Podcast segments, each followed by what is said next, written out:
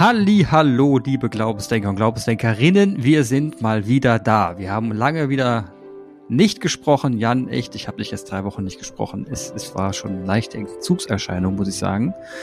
Aber jetzt habe ich dich ja wieder. Vermissung, Vermissung. Vermissung. das habe ich auch nie gehört. Geiles Wort.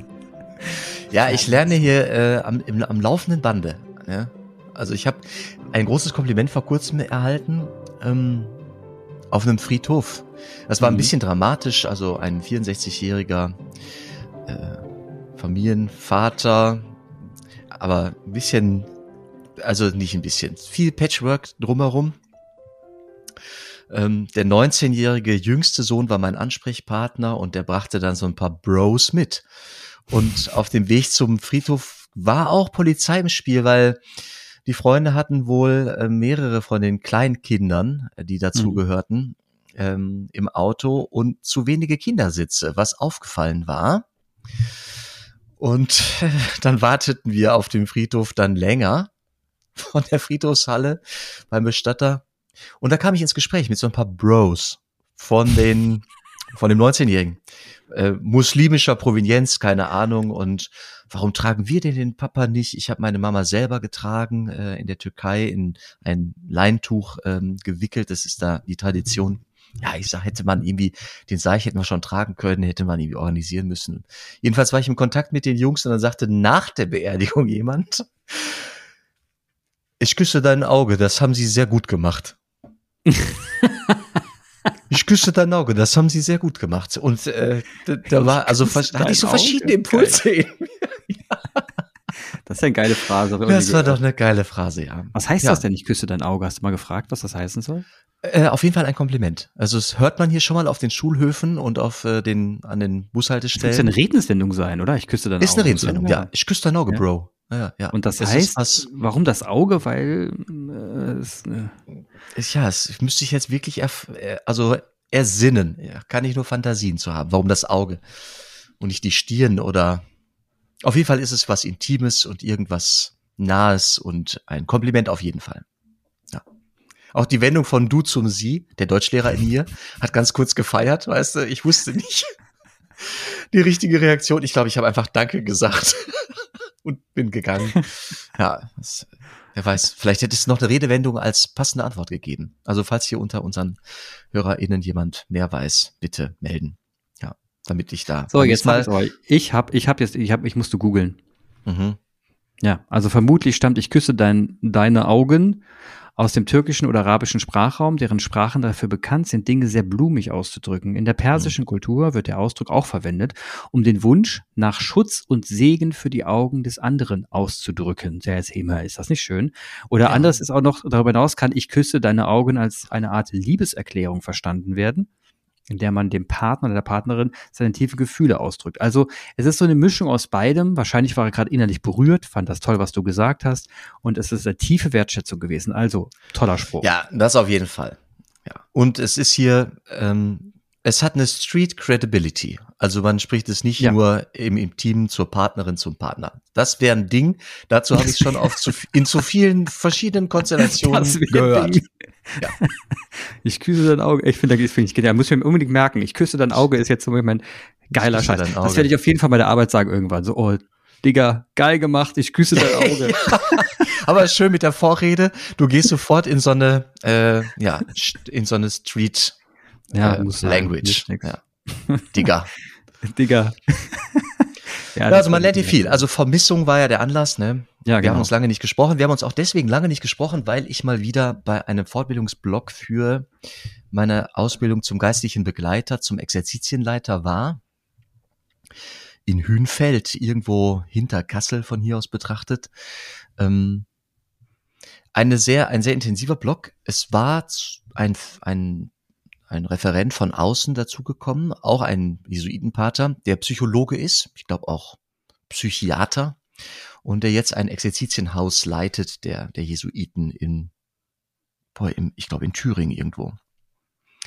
Und äh, der hat uns geschult in der Wahr, erstmal in der Wahrnehmung und dann auch irgendwie in der Begleitung von Menschen, die eine, eine besondere psychische Disposition mitbringen. Also es ging um Bipolarität, um ähm, Narzissmus, es ging um Zwanghaftigkeit, es ging um äh, suizidalem Verhalten. Also was mache ich, wenn mir ein Gesprächspartner in so einem Setting gegenüber sitzt und Sagt, durchblicken, äh, durchblicken lässt, dass er des Lebens müde ist. Und das, da gibt's ja jetzt verschiedene Abformungen. Ne?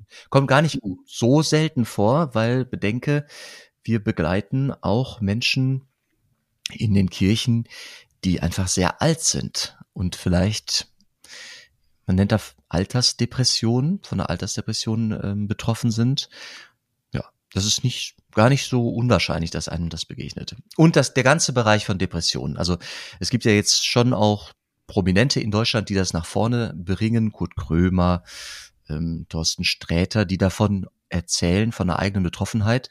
Und es gibt eine hohe, mh, hm, die, ja, in der, im Volk einfach eine hohe Wahrscheinlichkeit. Du depressive Menschen. Depressionen, ja, wirklich. Also, dass jemand nicht nur eine melancholische Phase hat, sondern dass sich jemand in einer Depression befindet. Also wirklich Brück, Brücke stürzen Depressionen, so im Sinne von nicht, nicht Brücke, nicht sofort bis zum suizidalen Verhalten, äh, aber dass jemand äh, nicht aus dem Bett kommt, dass er somatisches äh, Symptome entwickelt, schlecht schläft, Appetitlosigkeit. Aber, aber das, das, ist, das klingt ja dann schon klinisch. Also wenn jemand so krass drauf ist, das ist genau, da, da spricht man von einem, mehr helfen dann.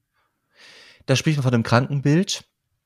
Und es ist, ähm, es gibt Anwege in, in Depressionen, also melancholische Phasen mhm. können sich weiterentwickeln, wenn Rahmenbedingungen sich nochmal ändern, sich zuspitzen.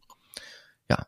Und es ist tatsächlich eine Frage, also wann ist die geistige Begleitung gerät an ihr Ende? Und äh, wann ist es angeraten, dann zu sagen, boah, ich glaube, hier, hier endet mein, äh, meine Handlungskompetenz. Es ist sinnvoll, vielleicht eine, eine Unterstützung therapeutischer Art zu suchen. Jetzt gibt es ein Dilemma. Das Dilemma lautet, in unserem Land äh, gibt es eine große Not. Es gibt viel zu wenig Therapieplätze und manchmal wartet man Monate. Und was passiert, wenn ich an einen Punkt komme, dass ich sage, boah, ich komme hier an ein Kompetenzende. Ja. Ähm, und eigentlich glaube ich, dass es hilfreich ist, eine therapeutische Unterstützung zu suchen. Und dann entlasse ich den oder diejenige und weiß, dieser Mensch braucht jetzt Monate, bis die Hilfe, die ich ihr wünsche, äh, passieren kann. Ja, lasse ich die dann hängen. Also lasse ich die hängen. Oder sage ich, boah, im Rahmen meiner Möglichkeiten, meiner, in der Wahrnehmung meiner eigenen Grenzen und auch im Schutz meiner eigenen Grenzen lasse ich die Begegnung weiter zu. Ohne, wie also ohne, wie entscheidet man das jetzt? Also ich meine, hat ja auch eine gewisse Gefahr. Ne? Immer eine, immer eine Einzelfallentscheidung. Es kann nicht wow. anders sein. Da gibt es jetzt keine in, Wahrscheinlich in konsultative, wie nennen wir das, konsultative Einzelentscheid, dass man Leute sich dazu schnappt und sagt, lass uns mal gemeinsam drüber reden. Es, äh, wurde uns es wurde uns grundsätzlich, vor allem wenn wir Menschen begleiten, die depressive Anteile zeigen, dass wir eine Intervision, wenigstens eine Intervision, also eine mhm. kollegiale Fallberatung ähm, nutzen. Da ja. wurden wir sehr zu ja. ermuntert. Auch, auch Supervision, das wäre wichtig, äh, grundsätzlich angeraten für Wahnsinn. eine professionelle, ein professionelles Angebot von geistiger Begleitung, ja. Und das waren, das waren krasse hm, Tage. Das kannst du dir vorstellen. Was hat das mit Wir dir haben, gemacht? Es ging ins Spielen, es ging ins, es ging ins Spiel, ja. Es ging ins, äh, in, in Rollenspiele. Gebrieft wurden dann diejenigen, die eine Disposition zeigten, also die äh, also zur Beratung kam oder zur Begleitung kam. Und der Begleiter, die Begleiterin war dann aufgefordert zu reagieren, irgendwie angemessen. Mhm. Ja. Ich musste einen, also ich habe gespielt einen Narzissten, eine Narzisstin. Uh. Kannst du mit, kannst du da irgendwie was mit anfangen mit dem Begriff? Narzisstische Persönlichkeitsstörung, ähm, weitestgehend ja. Weil, weitestgehend ja. Letzten Endes ähm, habe ich mir sagen lassen, um es mal für, aus Leinen auszudrücken, dass Narzissten diejenigen sind, die so vom, vom Persönlichkeitsbild stehen geblieben sind mit vier Jahren und dann das nicht mehr weiterentwickelt haben. Also letzten Endes diejenigen sind immer ich, ich, ich sein und gar nicht erst erfahren oder sehen können, dass es drumherum Menschen gibt, die auch mhm. im Prinzip ähm, eine gewisse Resonanz bedürfen oder wo man auch darauf reagieren sollte, sondern und sein, sein eigenes Bild Ich auf die Welt übertragen könnte. Und das haben ja Vierjährige, Dreijährige sehr stark und anscheinend ist da irgendwas, sollte da irgendwas stehen geblieben sein. Ist jetzt meine Laiensicht auf die Dinge. Ist bestimmt ganz ja. falsch, was ich gesagt habe. Nein, nein, nein, nein, nein, gar nicht, äh, gar nicht, gar nicht falsch. Also erstmal, narzisstische Anteile in der Persönlichkeitsstruktur haben gar nicht wenige. Ich habe jetzt gelernt, ich habe sie, ähm, habe ich, hat vermutlich jeder. Also mhm. genauso wie ein bisschen was Zwanghaftes. Ne, denk mal drüber nach. Ähm, beim Zwanghaften, ja, da war ja, sein Beispiel. Ich gehe aus dem Haus und halte noch mal kurz inne und gucke in die Tasche, ob ich jetzt meinen Schlüssel eingepackt habe oder nicht. Mhm. Oder mhm. ich bin schon rausgegangen und dann denke ich, ah, ich gehe doch noch mal eben rein und gucke, ob ich die Lichter, ob ich die ja. Herdplatte ausgemacht habe oder nicht. Also das ist auch gar nicht verkehrt, einen gewissen zwanghaften Anteil zu haben. Das ist irgendwie Lebenserfahrung und Wissen über sich selbst. Und wenn man weiß, boah, ich habe gerade eine Phase, wo ich tausend Sachen im Kopf habe, da mhm. schützt einem so ein Zug im Wesen. Das zu bedenken, das ist so eine Kompetenz. Sich nochmal eben mhm. daran zu erinnern und sagen, ah, ich habe gerade viel um die Ohren, habe ich das jetzt ausgemacht oder nicht? Mhm. Ja. Oder Waschzwang. Zwang ist natürlich immer eine Einschränkung und äh, irgendwie beschreibt es was ein Krankheits Bildendes, ne? Mhm. ein Zwang, ein innerer Zwang. Aber einen gewissen Grund für Hygiene zu haben und internalisiert zu haben, nach dem Toilettengang wasche ich mir die Hände. Ja. Schützt. Man schützt sich selbst, man schützt andere. Es hat auch was Gutes. Und so ein mhm. gewisser Narzissmus, also narzisstische Anteile, das hat was mit Selbstsicherheit zu tun. Also zu wissen, mhm. ich, so wie ich bin, bin ich gut. Mhm. Und es wird dann ein Krankheitsbild, wenn ich meine, ich sei der Beste. Ja. Und es könnte nie anders sein. Also ich habe, als Trump ähm, Präsident war, gab es immer, und der so erratische Dinge gemacht hat, total von außen betrachtet, irrational und überhaupt nicht diplomatisch, überhaupt nicht auf politische Weise vernünftig.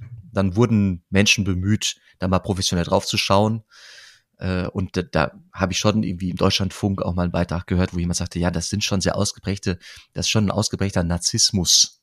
Mhm. Äh, was, was ja vielleicht auf der Ebene ja auch nicht in eine, vorkommt. Ja. In Richtung eine Persönlichkeitsstörung. Als ja. das dann so erratisch wurde, als das so wild wurde. Also ja. man sagte, ja, das ist auch irgendwie eine Störung.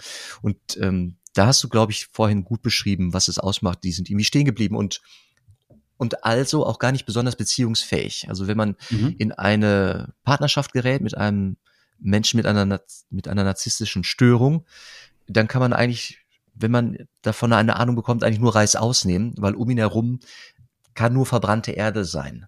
Also die sind nicht beziehungsfähig. Der, das ja, Wort von, der, alles ja von der toxischen Beziehung, genau. äh, das gibt's ja gerade auch schon mal im mhm. Feuilleton, das hat da mit zu tun.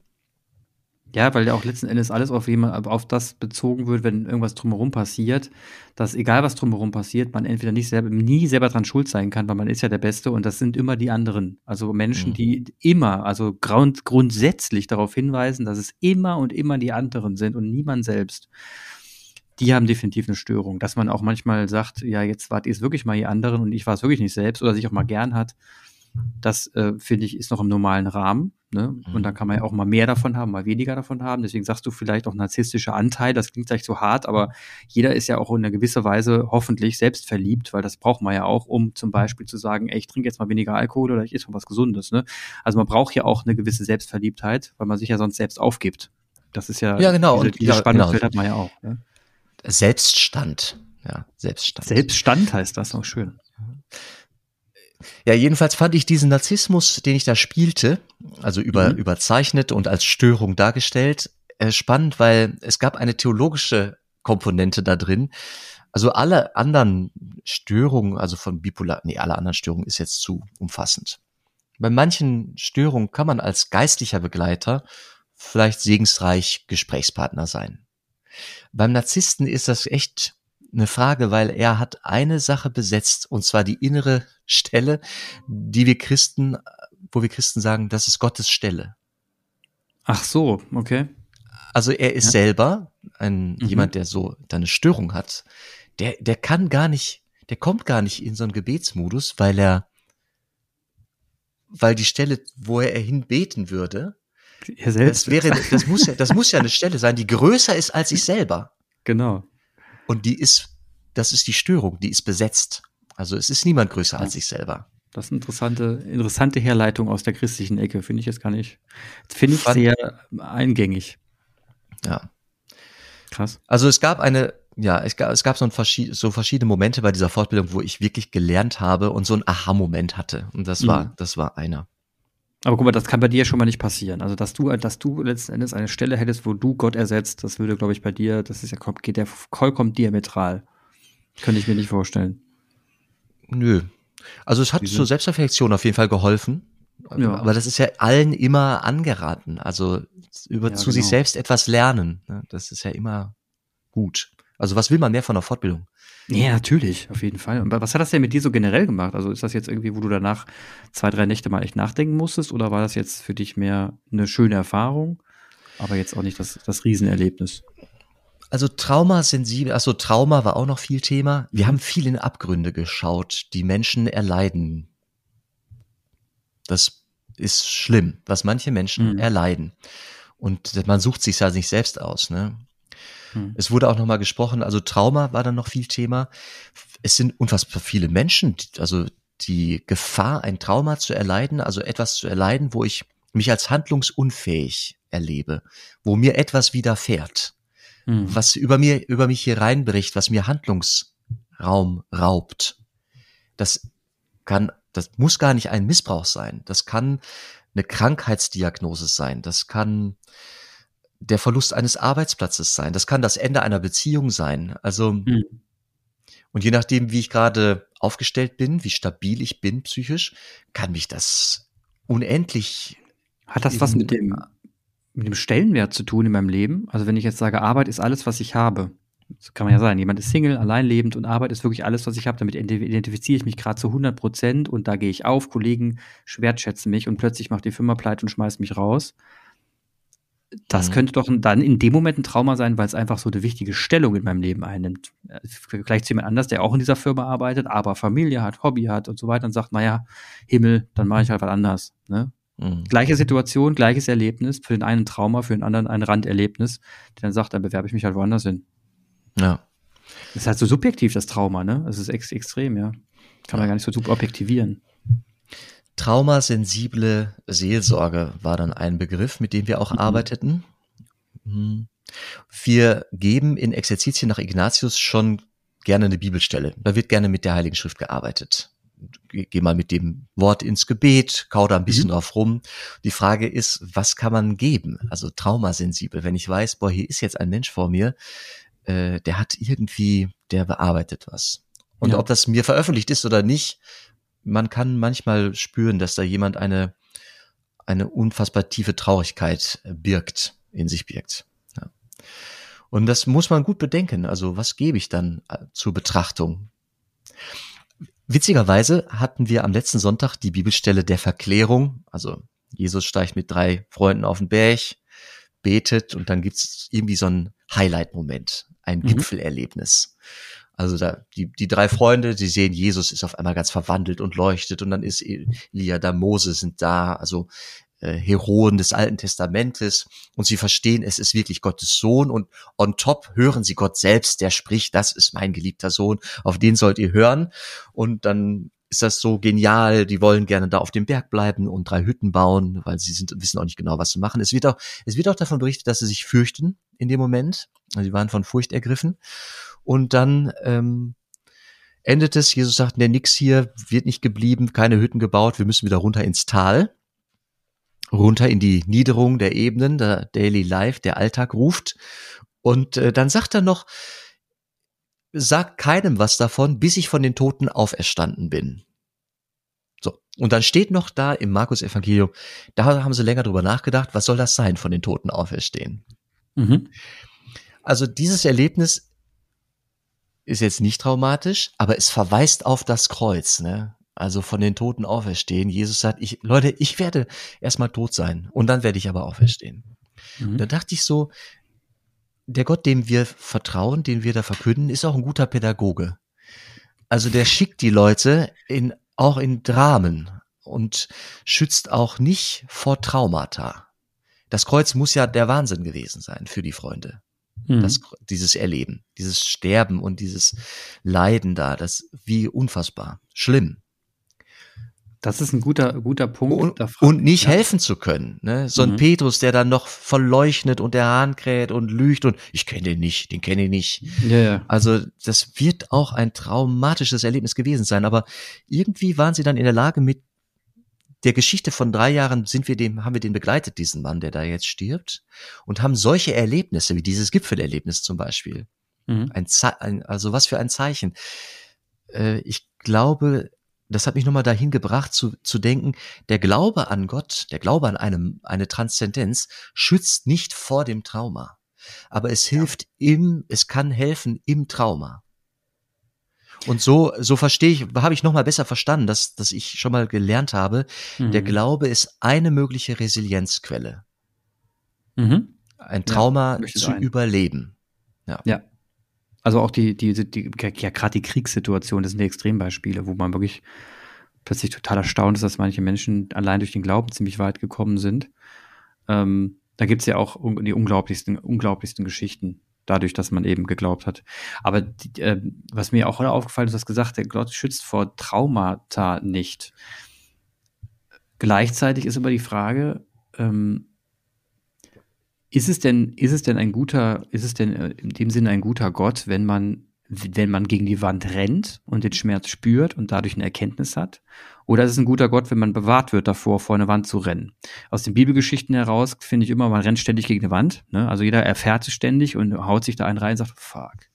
Oh Mann. Und hier ist was. Und also jedes Mal kommt eine Grenze, wo du echt verzweifelst und dann wieder aus der Verzweiflung herauskommst und dann daraus wieder etwas Neues schöpfst. Was ist denn jetzt die bessere Variante? Bewahren oder drauf zulaufen lassen? Also die, die jüdisch-christliche Tradition hat da nur eine, ein Antwortversuch, und zwar in der Schöpfungsgeschichte, wie der Mensch geschaffen wurde. Mhm. Der Mensch lebte im Paradies und es war alles schick. Es gab keine Traumata, es gab nur einen, eine Grenze, nämlich nicht vom Baum, und du hast gerade den Begriff selbst, selbst gesagt, vom, da vom Baum der Erkenntnis. Da sollten sie mal mhm. schön die Finger vom lassen. So, und diese, diese Schöpfungserzählung lautet, diese, diese Legende, diese Geschichte lautet, ja, sie haben jetzt von dem Baum der Erkenntnis gegessen. Die sind jetzt gegen die Wand gerannt. Ja, und sie wussten auf einmal, sie, haben gesehen, sie sind nackt und, und, und ja. dann mussten sie, dann wurden sie rausgeworfen. Angst, die, die Gefahr bestand, dass sie auch noch vom Baum des Lebens essen und dann irgendwie unsterblich werden. Und hat Gott gesagt, nee. Also so jetzt raus mit euch, ihr werdet sterben und es wird Grenzen geben und so fort. Die nächste Geschichte ist der Brudermord, Kain und Abel. Mhm. Herzlichen Glückwunsch. Also die, die Schöpfungserzählung kennt dieses Dilemma, das du gerade beschreibst und erklärt es damit ist, der Mensch selbst hat es irgendwie, hat sich so aus der, aus dem göttlichen, hm, aus der Sphäre herausbewegt, dass er jetzt die Erkenntnis hat und immer wieder erkennt und, äh, und auch Traumata erlebt. Mhm. Und äh, die Zusage Gottes ist nicht zuletzt durch seinen Sohn, den wir in Jesus Christus erkennen. Er hat, er geht selbst alle Wege mit. Auch mhm. die der Traumata geht er mit. Also er lässt uns. Er trägt sie auch selbst, also das muss man ja Er trägt sie ganz, ja, ja, genau, ganz genau. Ja, krass. Ja, das ist, das ist, das finde ich äh, extrem, extrem interessant, weil wir letzten Endes, wir als Menschen, als wir Kinder waren, da gab es ja auch immer zwei Wege. Entweder die Eltern schützen uns vor bestimmten Dingen, was einerseits in Ordnung ist, da geben uns die festen Rahmen vor und andererseits lassen uns natürlich auch gegen die Wände rennen, weil sie dann sagen, du, das muss er jetzt immer selbst erfahren, hilft jetzt nichts. Und hier eine Verantwortung gleichzeitig zu haben zu sagen, ich steuere ist ja nicht nur im Kinder Kindererziehung so, sondern in vielen Bereichen so, auch in, der, in, in Form von der Gemeinde, ne, wo man dann auch sagt, ich, ich kann jetzt ihnen Vorgaben machen, wie sie sich zu verhalten haben. Ich kann aber auch einfach mal sagen, Leute, ich habe es jetzt mal mehrmals gesagt, aber probiert es einfach mal selber aus. Und da, mhm. da wirklich, und dann aus dem Verantwortungsaspekt heraus, weil man ja auch eine Verantwortung trägt mit seinen Worten und seinen Taten, ähm, da zu entscheiden, wo lasse ich locker, wo enge ich ein ist was unglaublich Schwieriges. Unglaublich schwierig. Aber da, da ist genau dieser, dieses Paradies, Paradies, die Paradiesdiskussion drin, ne? Also wie, wie weit gehe ich, wie weit nicht, was kann ich tun, was kann ich nicht. Mhm. Na, herzlichen Dank. Mach ich den, mach ich den, mach ich den Helikopter äh, für ja, mein genau. Kind ja, ne? genau. Oder ja. vertraue ich drauf ähm, und äh, ja, vertraue ich drauf, dass, äh, dass äh, das Kind auch durch eigene Fehler äh, ja. wächst. Das ist, das ist krass. Und dann, dann kommt natürlich, da würdest du sagen, na, man hat uns ja den Verstand geschenkt. Ne? Deswegen haben wir ihn ja. äh, ja. Was kam denn noch so vor? Was war noch da, was waren du, also anders gefragt, nicht was kam noch vor, sondern was war für dich so das einschneidendste Erlebnis in diesem, in diesem Lehrgang? Wo würdest du sagen, dass du jetzt wirklich gesagt hast, boah, das hat mich richtig getriggert und da habe ich auch wirklich lange drüber nachgedacht? Über dieses Spielen dieses, ähm, dieses Menschen mit äh, einer narzisstischen Störung. Also das habe ich, da habe ich ja. lange drüber nachgedacht. Mhm. Ja.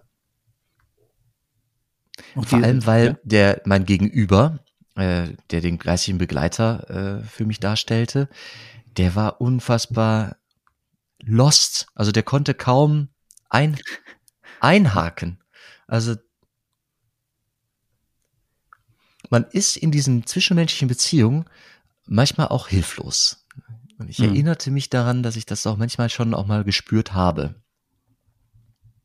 Also ganz also machtlos auch, ne? Wirklich, du kannst dann, bist das, das, so, das ist so die Machtlosigkeit, die Grenze der Machtlosigkeit, wo du dann merkst, boah, hier hört's echt auf. Ist das so der mhm. Moment? Ja. Ja, das kenne ich. Ich hatte die letzten zwei Wochen eine Begegnung mit einer Person. Ich hätte, würde behaupten, das geht auch in die Richtung. Ne? Das war schon echt schräg. Und ähm, ich habe ja dieser Person sehr früh sehr klar gemacht, dass ich in diese Richtung gehen werde, aber nicht in diese Richtung. Und damit war eigentlich unsere, unsere Arbeitsbeziehung auch in dem Moment beendet, weil sie nämlich mir diese Richtung nicht auf, aufgemacht hat und es war für sie nur die andere Richtung, wobei der ich schon vermutet habe, wenn es die Richtung wird, dann wird schräg.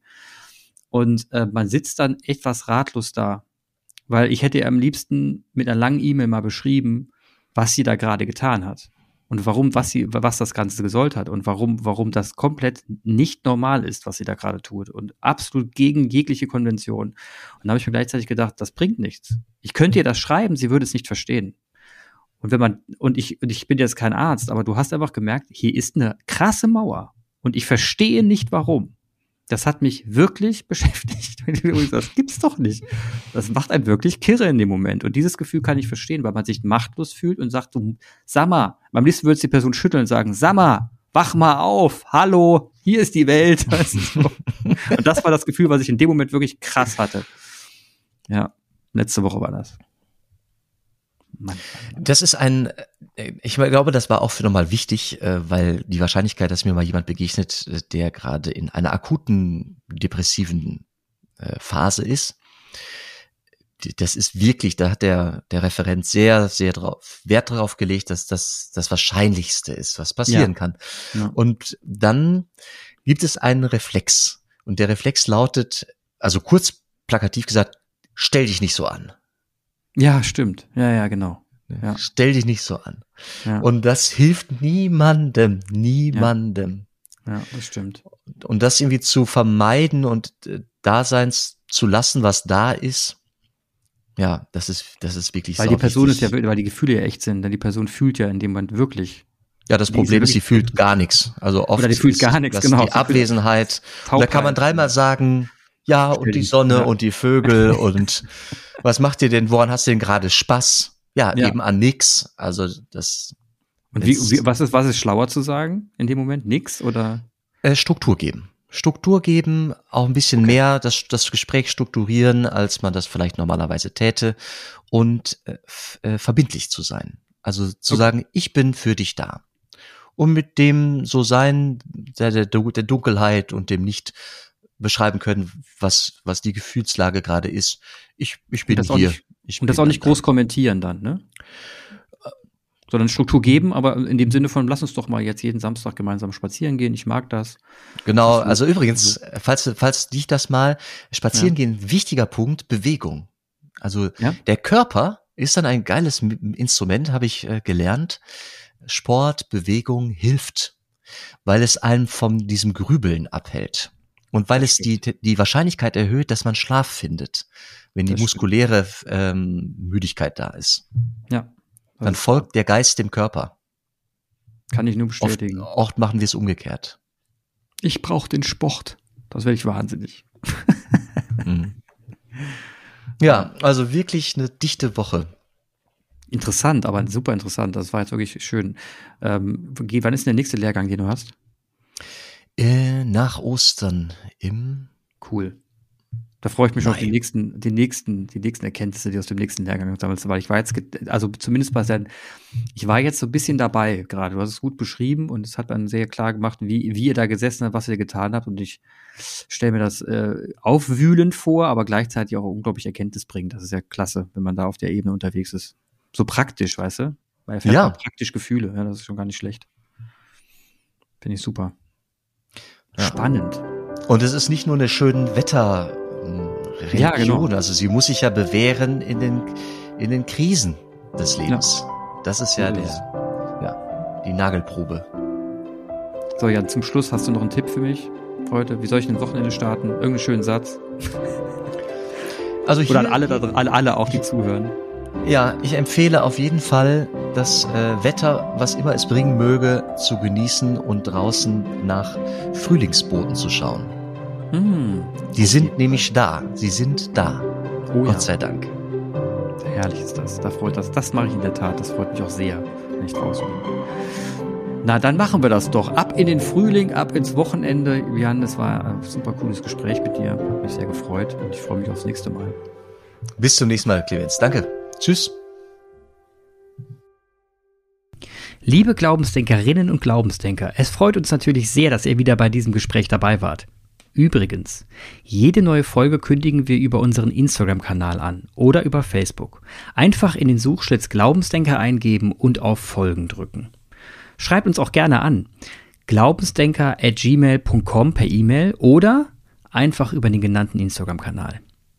Eine Bewertung über die üblichen Podcast-Kanäle schätzen wir auch sehr. Wenn ihr jetzt noch nicht müde seid, wären wir für eine Weiterempfehlung sehr dankbar Redet mit euren Freunden, Bekannten und vielleicht trauen sich ja auch die ein oder anderen ArbeitskollegInnen mal reinzuhören. Ansonsten, wir freuen uns auf euch. Bis zum nächsten Mal.